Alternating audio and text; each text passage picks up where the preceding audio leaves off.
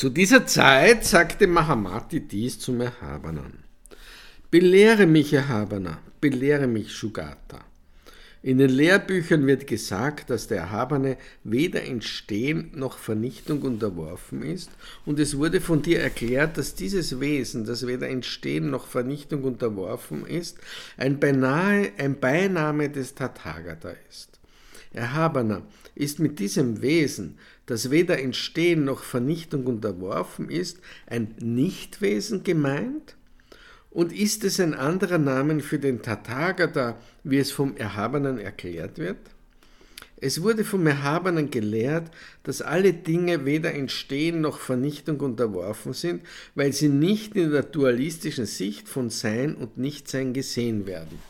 Wenn alle Dinge unentstanden sind, kann man nichts ergreifen, weil nichts jemals entstanden ist. Und wenn dies ein anderer Name von etwas ist, was kann dieses etwas sein? Der Erhabene sagte, dann höre gut zu, Mahamati, und denke gut darüber nach. Ich werde es dir sagen. Gut, Erhabener, sagte Mahamati und lauschte ihm. Der Erhabene sagte dies. Mahamati, der Tathagata ist keine Nichtwesenheit, noch entspricht er allen Dingen. Er ist weder entstanden, noch verschwindet er, noch ist er als Verursachung zu betrachten. Auch ist er nicht ohne Bezeichnung. Ich begreife ihn als unentstanden. Es gibt einen anderen Namen für den Tathagata, wenn sein Dharma-Leib einen Geisteskörper annimmt. Dies ist es, was über das Begriffsvermögen der Philosophen Shravakas und jener Bodhisattvas, die noch auf der siebten Stufe verharren, hinausgeht. Das Nicht-Entstandene ist ein anderer Ausdruck für den Tathagata. Zum Beispiel ist Indra, auch bekannt als Chakra und Purandara, die Hand Hasta als Kara und Prani, der Körper Tani, äh, Steha und Sharina, die Erde Pragviti als Bhumi und Vasumdara, der Himmel Ka als Akasha und Gagana. All diese Dinge werden für sich mit vielen Namen bezeichnet, als sinnverwandt benutzt und unterschieden. Aber im Hinblick auf diese unterschiedlichen Namen kann man keine unterschiedlichen Dinge feststellen, noch sind diese ohne eine Eigennatur. Das Gleiche kann von mir selbst gesagt werden, weil ich dort erscheine, wo ich die Törichten höre, in dieser Welt unter vielen Namen, die hunderttausendmal drei Unzähligkeiten zählen, und sie nennen mich mit diesen Namen, ohne zu wissen, dass sie alle anderer Namen des Tathagata sind. Von diesen kennen mich einige als den Tathagata, einige als den aus sich selbst entstandenen einige als den Führer, einige als den Vinayaka, als Parinayaka, als Buddha, als Weiser, als Bullenkönig, als Brahma, als Vishnu, als Ishvara, das ursprüngliche Quelle Pradana, als Kapila, als Ende der Realität, Bhutatanta, als Arista, als Nemina, als Mond, als Sonne, als Rama, als Vyasha, als Shuka, als Indra, als Balin, als Varunya, wie er einigen bekannt ist.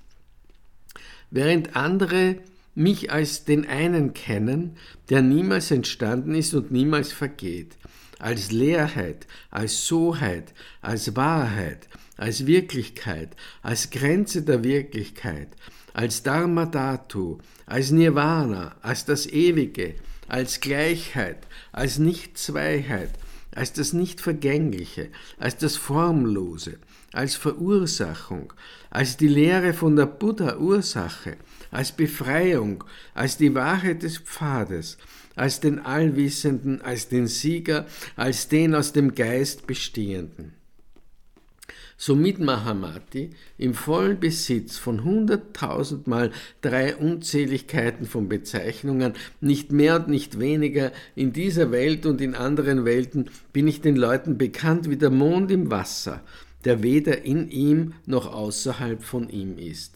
Aber dies wird nicht von den Törichten verstanden, die in die dualistische Anschauung von Kontinuität verfallen sind.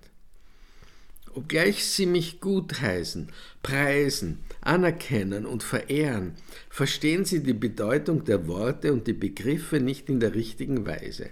Sie unterscheiden nicht Ideen, sie haben nicht ihre eigenen Wahrheiten und indem sie an den Worten der Textbücher hängen, nehmen sie an, dass das dem Entstehen und Vernichten nicht unterworfen sein ein Nichtwesen bedeutet und sie sind nicht in der Lage festzustellen, dass dies einer der vielen Namen des Tathagata wie Indra Chakra Purandara ist. Sie haben kein Vertrauen in die Texte, wo die für sich selbst stehende Wahrheit offenbart ist, weil sie in ihrem Bemühen um alle Dinge mehr den Worten, wie sie in den Texten ausgedrückt sind, folgen und dadurch versuchen, in ihre Bedeutung einzudringen. Somit werden diese Verblendeten erklären, dass die Worte so sind wie ihre Bedeutung, dass ihre Bedeutung nichts anderes als Worte ist. Aus welchem Grund? Weil Bedeutung keinen Körper für sich hat und nicht von Worten unterschieden werden kann.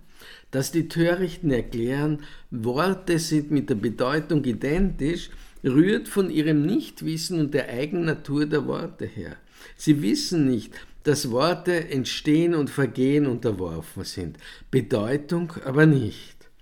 Worte sind abhängig von Buchstaben, Bedeutung nicht. Weil Bedeutung von Sein und Nichtsein befreit ist, ist sie nicht entstanden, hat sie keinen Körper. Und die Tathagatas vertreten nicht die Lehre, die vom Buchstaben abhängt. Bei den Buchstaben gibt es kein Erlangen von Sein und Nichtsein. Anders verhält es sich mit dem Denken, das nicht vom Buchstaben abhängt. Wiederum jemand, der die Wahrheit lehrt, die vom Buchstaben abhängig ist, der ist ein Schwätzer weil die Wahrheit jenseits der Buchstaben liegt. Aus diesem Grund wurde von mir und anderen Buddhas und Bodhisattvas in den Textbüchern erklärt, dass nicht ein Buchstabe von den Tathagatas gesprochen oder beantwortet wurde. Aus welchem Grund? Weil Wahrheiten nicht vom Buchstaben abhängen. Es ist nicht so, dass sie niemals erklären, was mit der Bedeutung übereinstimmt. Wenn sie etwas erklären, geschieht es nach der Unterscheidung. Wenn die Wahrheit nicht erklärt ist, werden die Schriften, die die Wahrheiten erhalten, verschwinden. Und wenn die Schriften verschwinden, wird es keine Buddhas, Shravakas, Pratyeka Buddhas und Bodhisattvas geben. Und wenn es keinen mehr gibt, der lehrt, was wird das wann gelehrt und wem? Aus diesem Grund wird der, wird der Bodhisattva Mahasattva nicht von den Worten der Textbücher berührt. Aufgrund des Funktionierens des Verstandes der denkenden Wesen weichen die Texte manchmal von ihrem geraden Weg ab. Religiöse Belehrungen wurden von mir selbst und anderen Tathagatas Ahats vollkommen Erleuchteten als Antwort auf die Vielfalt der Religionen für die Wesen gegeben, um sie von Chita, Manas und Manovijnana zu befreien und nicht zum Erlangen und Begründen der Selbstverwirklichung, die von der edlen Wahrheit herrührt. Wenn man erkennt, dass alle Dinge durch Truglosigkeit charakterisiert sind und dass es nichts in der Welt gibt außer dem, was vom Geist selbst gesehen wird, dann verschwindet die dualistische Unterscheidung. Deshalb soll der Bodhisattva Mahasattva mit der Bedeutung und nicht mit den Buchstaben übereinstimmen.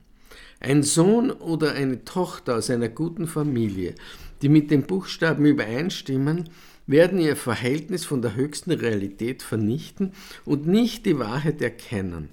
Wenn man fortfährt, in falschen Anschauungen zu verfallen, wird die eigene Anschauung von den Philosophen verwirrt, die nicht richtig verstehen, was alle Stufen des Dharma ausmacht und keine Kenntnis von der Bedeutung der Worte haben.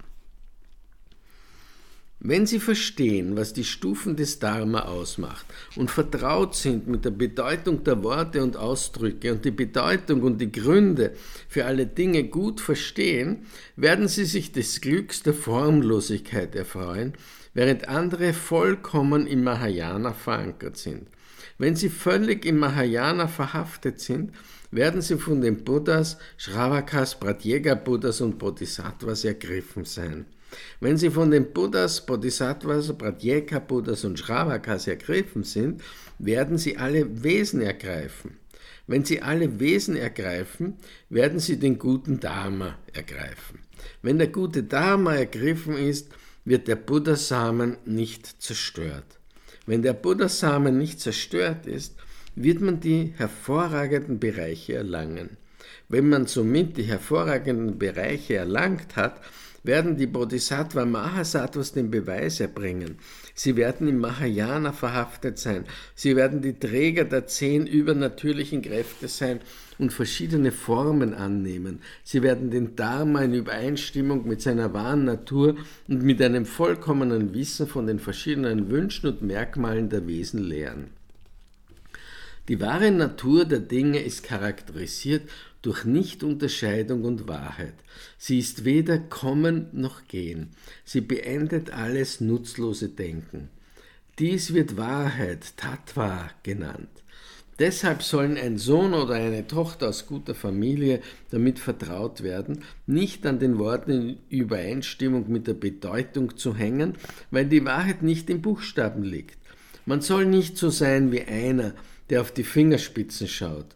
Wenn zum Beispiel ein Mann mit seiner Fingerspitze auf etwas oder jemanden zeigt, kann die Fingerspitze irrtümlich für das Ding, auf das gezeigt wird, gehalten werden. In der gleichen Weise sind die Leute, die zu den Törichten und Einfältigen gehören, wie die Kinder. Sogar bis zu ihrem Tod sind sie nicht in der Lage, den Gedanken aufzugeben, dass sich in der Fingerspitze der Worte die Bedeutung selbst befindet.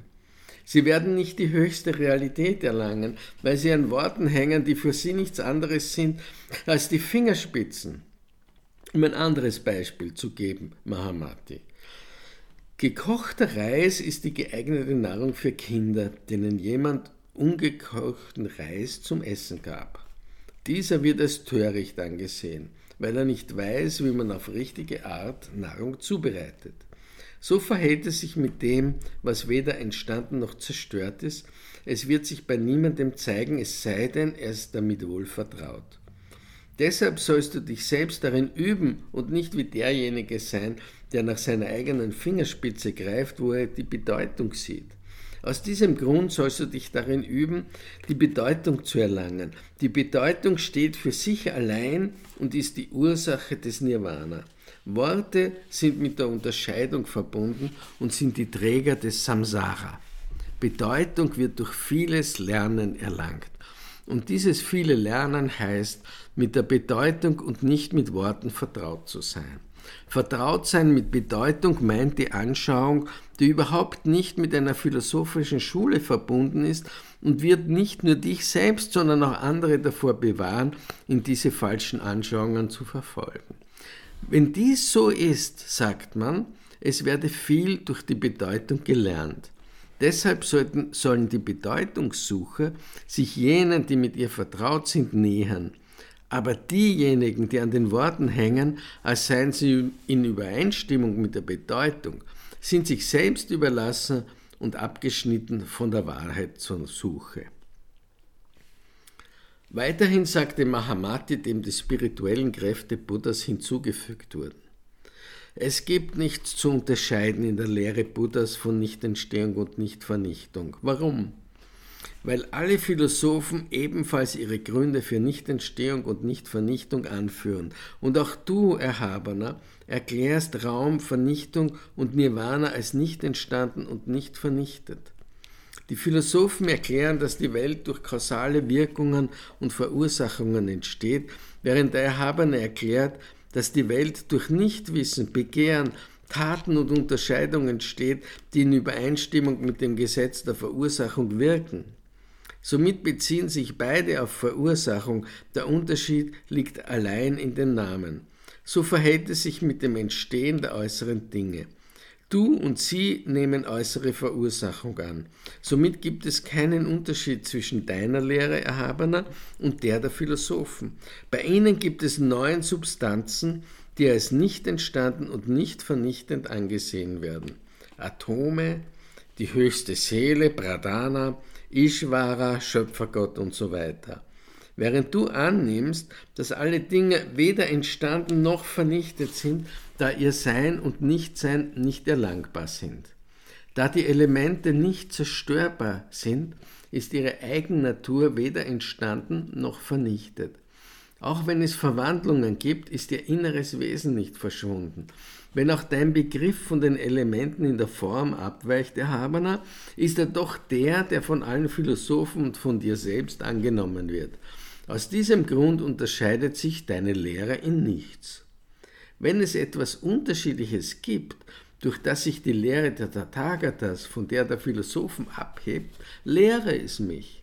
Wenn es in deiner Lehre nichts Unterschiedliches gibt, können wir sagen, dass es etwas von der Buddhaschaft in der Lehre aller Philosophen gibt, weil es bei ihnen eine Ursache gibt, die auf Nichtentstehen und Nichtvernichtung hinweist. Es wurde von dem Erhabenen erklärt, dass viele Tathagatas nicht gleichzeitig im gleichen Bezirk in einer Welt geboren wurden. Aber wenn die Regel von Ursache und Wirkung in Bezug auf Sein und Nichtsein wahr ist und deine eigene Lehre nichts Widersprüchliches hinterlässt, muss es eine Menge von Tathagatas geben, die zur gleichen Zeit und am gleichen Ort entstehen. Der Habene sagte, Mahamati, mein Nichtentstehen und meine Nichtvernichtung sind nicht wie die der Philosophen, die ebenfalls von Nichtentstehen und Nichtvernichtung sprechen. Auch ist es nicht wie ihre Lehre vom Entstehen und Ewigkeit. Warum? Weil das, dem die Philosophen die Merkmale von Nichtentstehen und Nichtänderung zuschreiben, die Eigennatur aller Dinge ist. Aber zu mir gehört, was nicht in den Dualismus von Sein und Nichtsein fällt. Meine Lehre geht über den Dualismus von Sein und Nichtsein hinaus. Sie hat nichts zu tun mit Entstehen, Verweilen und Vernichtung. Sie ist weder existent noch nicht existent. Auf welche Weise ist sie nicht existent? Weil die Vielfalt der Dinge gesehen wird wie Maya und ein Traum. Ich sage, dass sie, die Vielfalt, nicht Existenz ist. Auf welche Weise ist sie nicht existent? Weil es keine charakteristischen Merkmale gibt, die als zur Eigennatur gehörig wahrgenommen werden. Sie werden gesehen und nicht gesehen. Und wiederum sind sie fassbar und nicht fassbar. Aus diesem Grund sind die Dinge existent und nicht existent.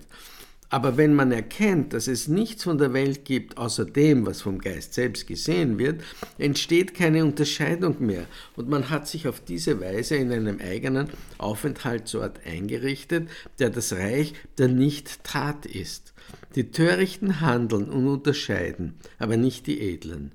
Mahamati. Nicht Wirklichkeiten werden unterschieden, Wirklichkeiten in Verwirrung gebracht. Sie sind wie die Stadt der Kandharvas, die auf magische Weise geschaffene Figuren. Zum Beispiel ist hier die Stadt der Gandharvas, wo Kinder auf magische Weise geschaffene Leute sehen, Kaufleute und viele andere, die hineingehen oder herauskommen und sie nehmen an, es gebe tatsächlich Leute, die aus und eingehen. Aufgrund der Unterscheidung, deren Merkmal Verwirrung ist, hat so etwas Raum. Es ist dasselbe wie bei den, dasselbe bei den Törichten, die eine gestörte Wahrnehmung von Entstehen und Nichtentstehen haben. Tatsächlich ist nichts geschaffen oder ungeschaffen, wie das Entstehen von uns auf magische Weise von geschaffenen Leuten. Auf magische Weise geschaffene Leute sind weder geschaffen noch vernichtet, weil auf magische Weise geschaffene Leute weder geschaffen noch vernichtet sind, gibt es keine Frage von Sein oder Nichtsein. Auf gleiche Weise haben alle Dinge nichts zu tun mit Entstehen und Vernichtung, außer bei Törichten, die in falsche Ideen verfallen und daher Entstehen und Vernichtung unterscheiden, nicht aber bei den Weisen. Mit falschen Ideen ist gemeint, dass die Dinge nicht so beurteilt werden, wie sie in sich selbst sind, aber sie sind nichts anderes. Wenn die Wirklichkeit anders unterschieden wird, als sie ist, dann hängt man an der Idee, dass alle Dinge ihre Eigennatur haben und das, was isoliert ist, wird nicht gesehen. Und wenn das, was isoliert ist, nicht gesehen wird, dann gibt es kein Verschwinden der Unterscheidung. Aus diesem Grund ist eine Schau in die Formlosigkeit besser als eine Schau in die Form. Weil die Form eine Wiedergeburt bewirkt, ist sie nicht besser. Mit Formlosigkeit ist das Verschwinden der Unterscheidung gemeint. Nicht entstehen nenne ich Nirvana. Mit Nirvana ist das Blicken in den Aufenthaltsort der Wirklichkeit, wie sie wirklich ist, gemeint. Und wenn es zusammen mit der Umkehr des gesamten Denksystems ein Erlangen der Selbstverwirklichung durch die edle Weisheit gibt, die zu, die zu den Tathagatas gehört, dann nenne ich das Nirvana. So wird gesagt. Um das Entstehen zu beseitigen und sich mit dem Nichtentstehen zu schmücken, lehre ich die Lehre von der Nichtursache. Aber das wird von, nicht von den Törichten verstanden. Dass alles nicht entstanden ist, bedeutet nicht, dass die Dinge nicht existieren. Sie werden gesehen wie die Stadt der Gandharvas, ein Traum und Maya. Dinge sind hier, aber ursachenlos. Erkläre mir, wieso die Dinge nicht entstanden und ohne Eigennatur und leer sind. Wenn die Dinge durch Wissen erkannt werden, sind sie nicht der Verbindung unterworfen und unerlangbar. Deswegen erkläre ich, dass sie leer, nicht entstanden und ohne Eigennatur sind. Wenn man nacheinander sieht, dass es Verbindung gibt, scheinen die Dinge zu existieren. Aber nichts existiert wirklich. Es ist nicht so, wie es von den Philosophen gesehen wird. Wenn die Verbindung aufgelöst wird, wird nichts mehr gesehen. Wie ein Traum, ein Haarnetz, Maya, die Stadt der Gandharvas und eine Luftspiegelung die ohne Ursachen gesehen werden, so ist die Vielfalt der Welt. Durch Unterdrückung der Lehre von Verursachung kann man Nichtentstehen feststellen. Wenn die Lehre der Nichtentstehung festgestellt wird, dann wird mein Gesetzesauge Netri nicht zerstört. Wenn die Lehre der Nichtverursachung gelehrt wird, dann entsteht bei den Philosophen Furcht. Wie, durch wen und wo und wozu tritt die Lehre von der Nichtverursachung in Erscheinung? Wenn die Dinge als weder der Verursachung unterworfen wahrgenommen werden, noch als über ihr stehen, dann wird die von den Philosophen vertretene Anschauung von Entstehen und Vernichtung weggenommen. Ist Nichtsein nicht Entstehen? Oder schaut es nach Verursachung? Oder ist der Name eines Wesens ohne Wirklichkeit? Sage es mir. Nichtsein ist nicht entstehen, doch schaut es nach Verursachung, noch ist es der Name eines Wesens, noch ist ein Name ohne ein Objekt, auf das er sich bezieht. Hier gibt es eine Wirklichkeit, die nicht zu den Shravayakas, Pratyeka-Buddhas und zu den Philosophen gehört. Auch gehört sie nicht zu den Bodhisattvas, die die siebte Stufe betreten haben. Das ist das Merkmal des Nichtentstehens das Beseitigen der Begriffe Ursache und Bedingung, das Aufgeben eines kausalen Handels, die Errichtung des Geistes allein, das nenne ich nicht entstehen. Das Aufgeben des Gedankens, dass die Dinge verursacht sind, das Beseitigen von Eingebildetem und Einbildung, die Befreiung von den Ansichten Sein und Nichtsein, das nenne ich nicht entstehen. Der Geist wird befreit von der sichtbaren Welt, das Aufgaben des zweifachen Swabhava, eine Verwandlung im Sitz der Geistigkeit. Das nenne ich nicht entstehen. Kein äußeres Sein, kein Nichtsein, nicht einmal das Ergreifen des Geistes. Die Dinge sind wie ein Traum, ein Haarnetz, Maya, die Stadt der Gandharvas, eine Luftspiegelung. Das Aufgeben aller philosophischen Anschauungen, das ist das Merkmal des Nichtentstehens. So werden all diese Worte verstanden. Leerheit ohne Eigennatur und so weiter.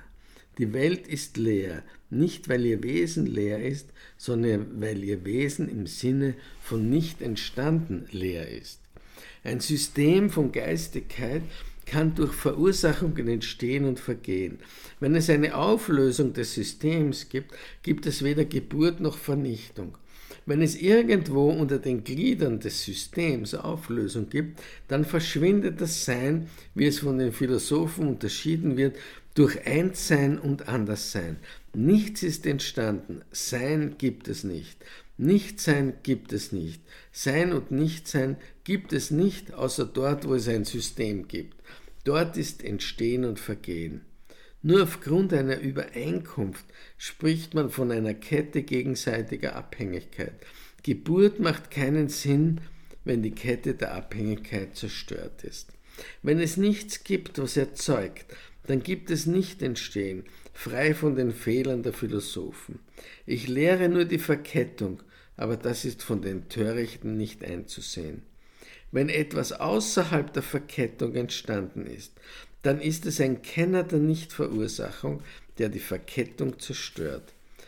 Wenn die Verkettung wirkt wie eine Lampe, die alle Arten von Dingen offenbart, bedeutet das die Existenz von etwas außerhalb der Verkettung. Alle Dinge haben keine Eigennatur, sind niemals entstanden und ihrem Wesen nach dem Himmel vergleichbar. Dinge außerhalb der Verkettung gehören zur Unterscheidung der Nichtweisen. Es gibt eine andere Art des Nichtentstehen, die das innerste Wesen darstellt, das von den Edlen erlangt wird. Sein Entstehen ist Nichtentstehen, und in diesem Nichtentstehen ist die Erkenntnis. Wenn man die ganze Welt als Verkettung ansieht, als nichts anderes als Verkettung, dann kommt der Geist zur Ruhe. Nichtwissen, Begehren, Karma und so weiter. Dies ist die innere Verkettung.